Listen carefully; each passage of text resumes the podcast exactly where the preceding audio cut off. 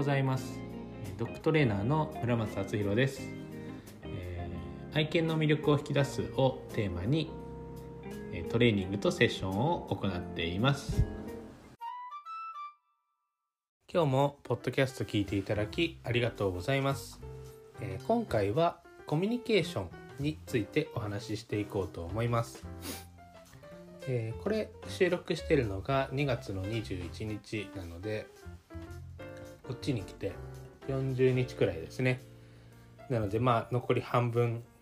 くらいっていう感じで。で結構取りだめしてたので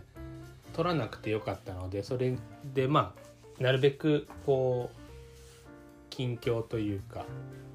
リアルタイムで、えー、収録した方がいいかなと思って1ヶ月くらいあのずっと取らずにいました。でまあいろいろなんかシェアしたいことはあるんですけどこうなんかまとまらなくてズルズルズルズルしちゃってたので今回もなんかちょっとうまく喋れるかなっていう感じなんですが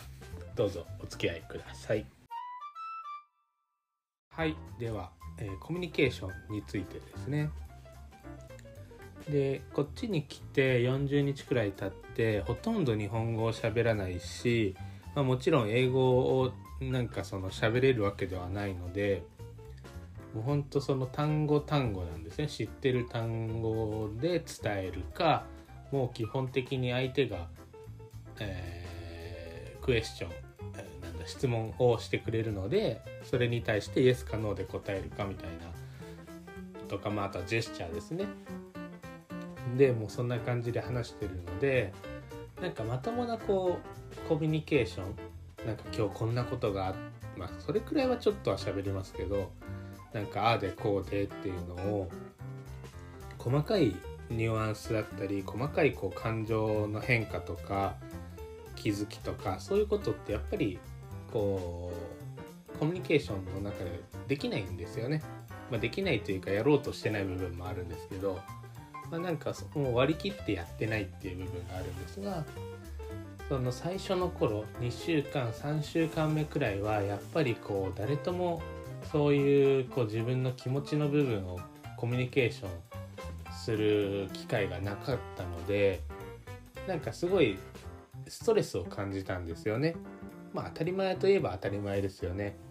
でやっぱりそこのなんか細かいニュアンスが伝わらなかったり、えー、まあ逆に汲み取れなかったりっていうのが結構ストレスででそこで思ったのが犬たちもきっとこういう感覚なんだろうなっていうところなんですよね。犬と飼い主、まあ、人と犬ですね。もう別にコミュニケーションができてないわけではないじゃないですか。そのどんなお家の犬でも。どんだけ関係が悪いと言ってもでも飼い主は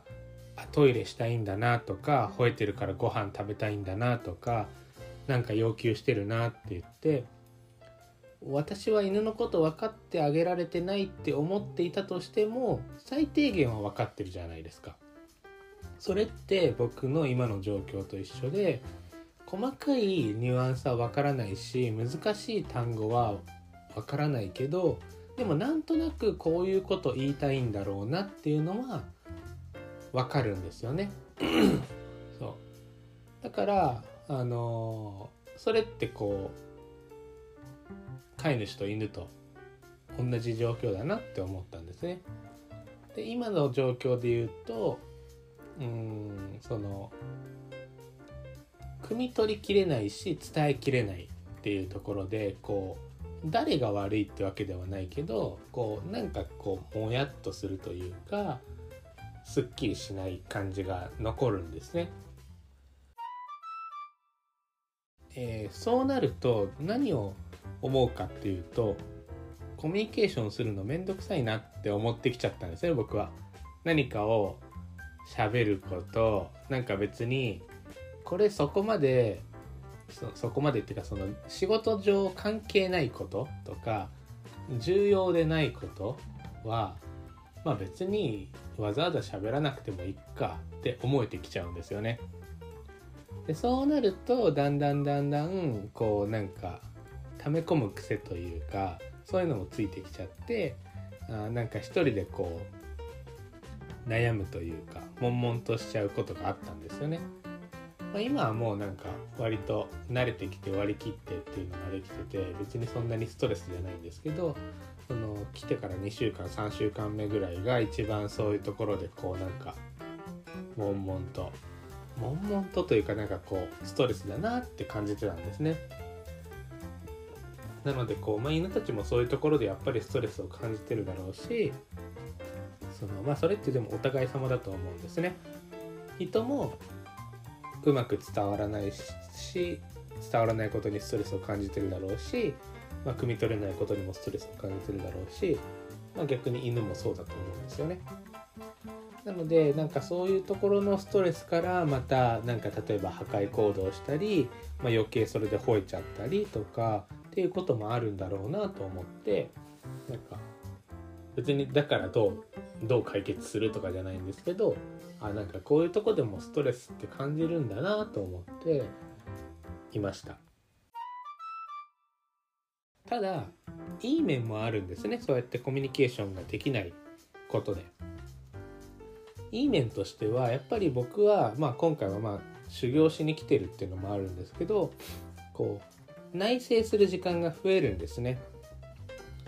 でもちろんこう出すこと自分の意見を出すとか、えー、感情を吐き出すとかそういうこともとても大事だと思う。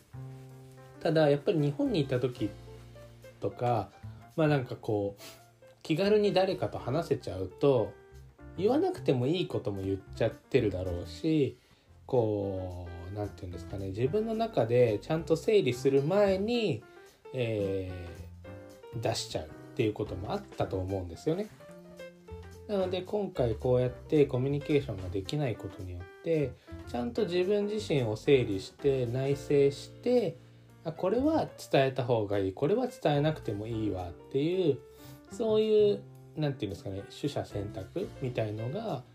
ちゃんとするのが当たり前になった勝手にできるようになったというかまあその簡単に喋れないので、まあ、そういう 習慣がいい意味でついたかなと思うのとそうですね。あとはなんかこ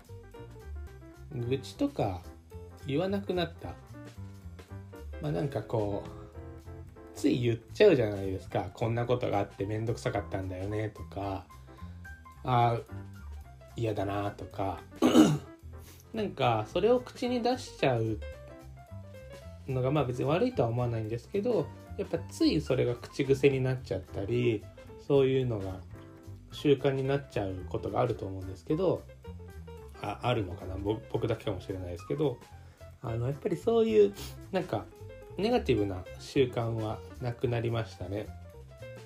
でなんかせっかく話すなら楽しいことを話そうとかせっかくコミュニケーション取るんだったら相手が喜ぶ感じに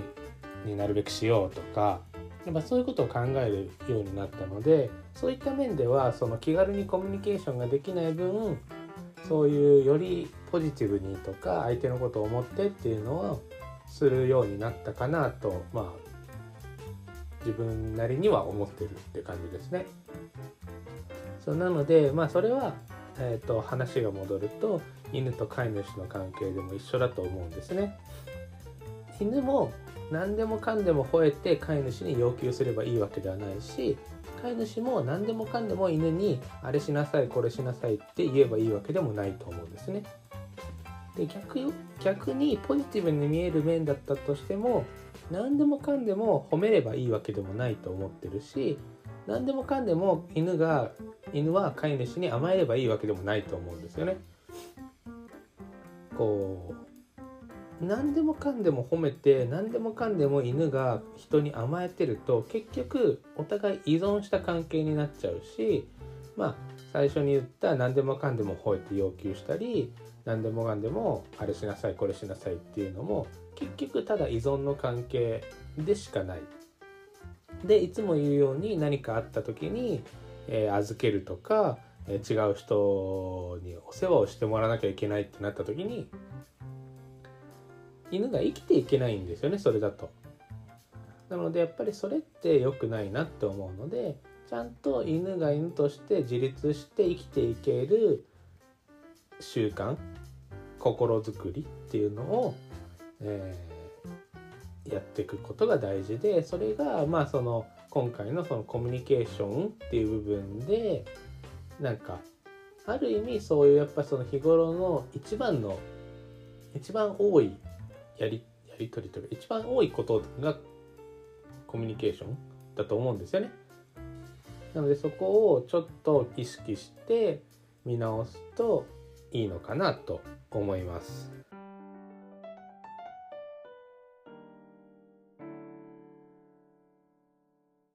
はい、いかがだったでしょうか？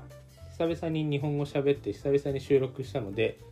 あんまりなんかうまくまとまらないしこう頭も日本語脳じゃないのでなんかさっきもその質問っていう言葉がパッと出てこずにこうクエスチョンみたいな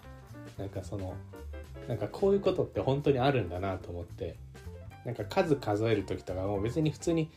言うんですかね頭の中で数えるだけだったら別に123って数えればいいんですけどなんか英語ばっかり聞いてるからつい1 2 3ってこうなんか英語で数えちゃうんですよね。だからなんかあの今日はうまくまとまらなかったです。はい。というお話でした。なので是非まあコミュニケーションちょっと考えてみたらいいんだないいんではないのかなと思います。それでは、えー、また次回の放送をお楽しみに。バイバイ。